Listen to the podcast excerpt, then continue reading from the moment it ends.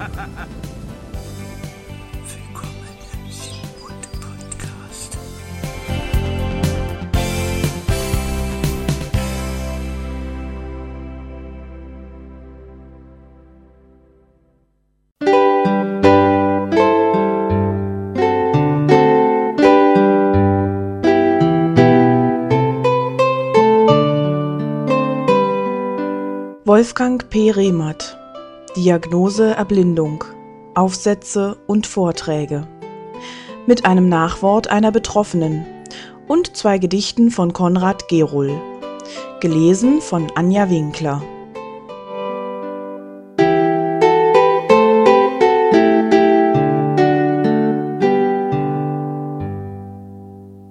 RP ist heilbar zu allen Zeiten und in allen Kulturen haben die Menschen die Verbindung gesucht mit etwas, was größer ist als sie selbst.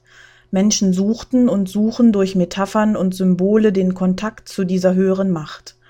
Auch die Heilkunde hat sich immer in diesem Zusammenhang gesehen und in ihrer Arbeit die Verbindung zur höheren Macht angestrebt.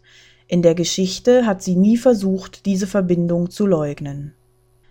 Dies änderte sich erst in der Neuzeit, als Mediziner dachten, der Tod des Patienten sei ein Versagen. Wir lernen heute langsam wieder, dass der Tod eine Unvermeidlichkeit ist. Leben und Tod können beide Heilung bedeuten, wenn sie zur Erfahrung führen, wer ich selbst bin.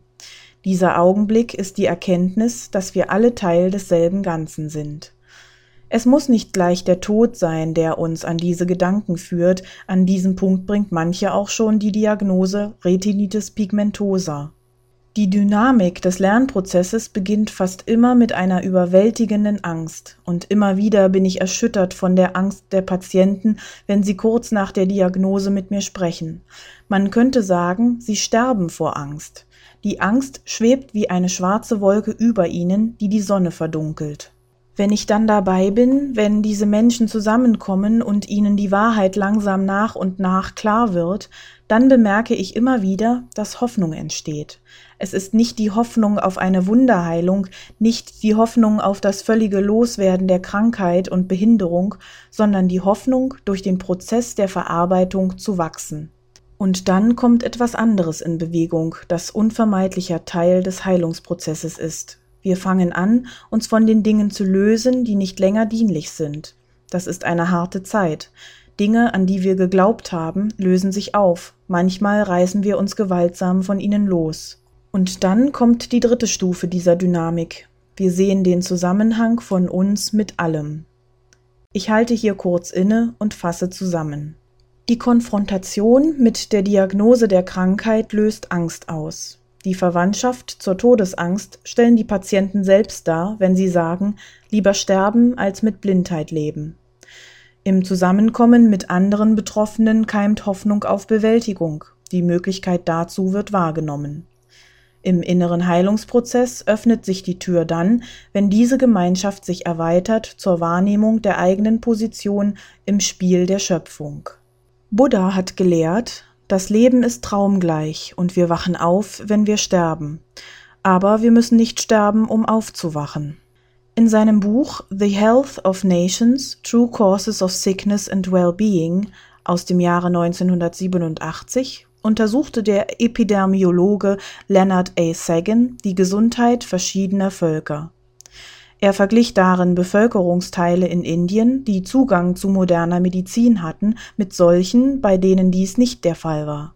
Was er herausfand, war, dass die moderne Medizin überhaupt keine Rolle spielte, was die durchschnittliche Gesundheit der Bevölkerungsgruppen betraf. Vielmehr war das, was die Gesundheit ausmachte, die Möglichkeit, die Anzahl der Kinder auf die Zahl zu beschränken, die ausreichend ernährt werden konnte. Die zweite Voraussetzung war eine intakte Familie. Wir sind also wieder bei der Erkenntnis, dass die Kraft der Menschen darin begründet ist, dass sie sich in funktionierenden sozialen Strukturen zusammenschließen. Bei Menschen mit sozialer Unterstützung besteht eine höhere Wahrscheinlichkeit, gesund zu sein, als bei solchen, die dies nicht haben. Verheiratete Männer leben zum Beispiel signifikant länger als nicht verheiratete, selbst dann, wenn sie ihre Frau nicht mehr besonders mögen. Und Frauen, die Freundinnen haben, leben deutlich länger.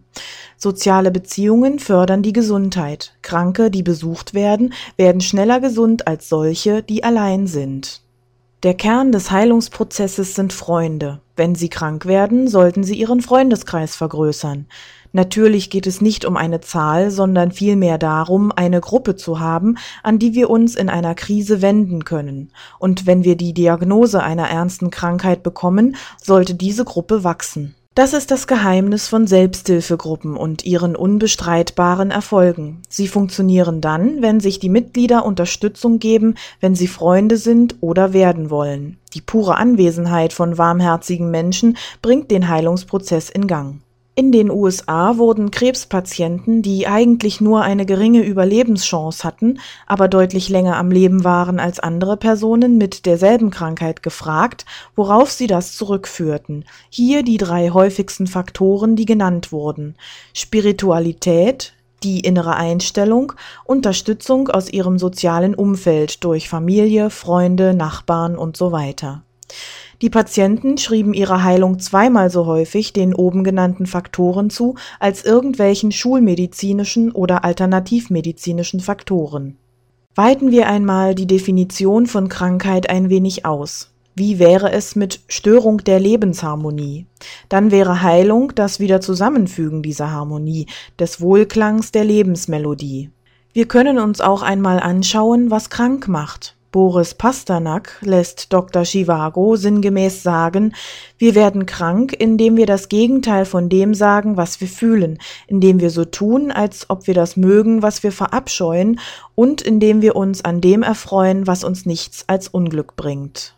Kulturübergreifend ist man sich einig, dass Einsamkeit krank macht. Das heißt doch wohl, nicht mehr in Harmonie zu sein mit sich selbst, mit seinen Beziehungen, mit seiner Kultur, mit seinem Planeten.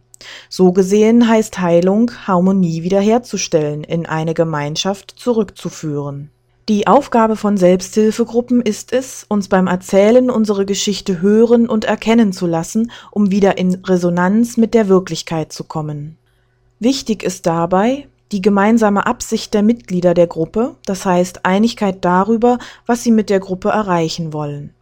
Das Vorhandensein von Mitgefühl, die Möglichkeit und die Bereitschaft, sich in den anderen hineinzufühlen, ganz gleich an welchem Punkt der Bewältigung der andere und man selber steht, gut zuzuhören, ein Zuhörer zu sein, wie man ihn für sich selber wünschen würde nicht an der Beseitigung der Krankheit als dem alleinigen Ziel allen Tuns zu hängen. Wir sollten die Krankheit oder die Behinderung loslassen und dem konkreten Moment geben, was er verlangt. Wir gestatten es der Krankheit nicht mehr, der Mittelpunkt unseres Lebens zu sein und auch nicht der Hoffnung, ein Medikament oder eine Therapie würde schon noch gefunden. Es kann ein Ergebnis der Arbeit in einer Selbsthilfegruppe sein, dass die Mitglieder wieder Energie und Kreativität entwickeln und die reine Freude entdecken, die aus der Erkenntnis kommt, dass man Teil eines Ganzen ist, das größer als die Summe seiner Teile ist. Vielleicht können wir dann verstehen, warum sich das Ereignis der Krankheit und der Behinderung in unser Leben gedrängt hat, warum Bindungen zerschnitten und Probleme gelöst werden mussten, warum diese oder jene Person in unser Leben kommen musste oder aus meinem Leben ausgeschieden ist. Ein Sinn hinter all dem kann erkennbar werden. Wir können wenigstens mal nachsehen. Und wenn sich Sinn hergestellt hat und wir begreifen, dass wir Teil eines größeren Ganzen sind, dann setzt Heilung ein. Unsere Krankheit vergiftet uns nicht mehr. Wir können die Kostbarkeit des Lebens erkennen, das zwischen Licht und Schatten, Krankheit und Gesundheit tanzt. Dann sind wir in uns und in allem zu Hause.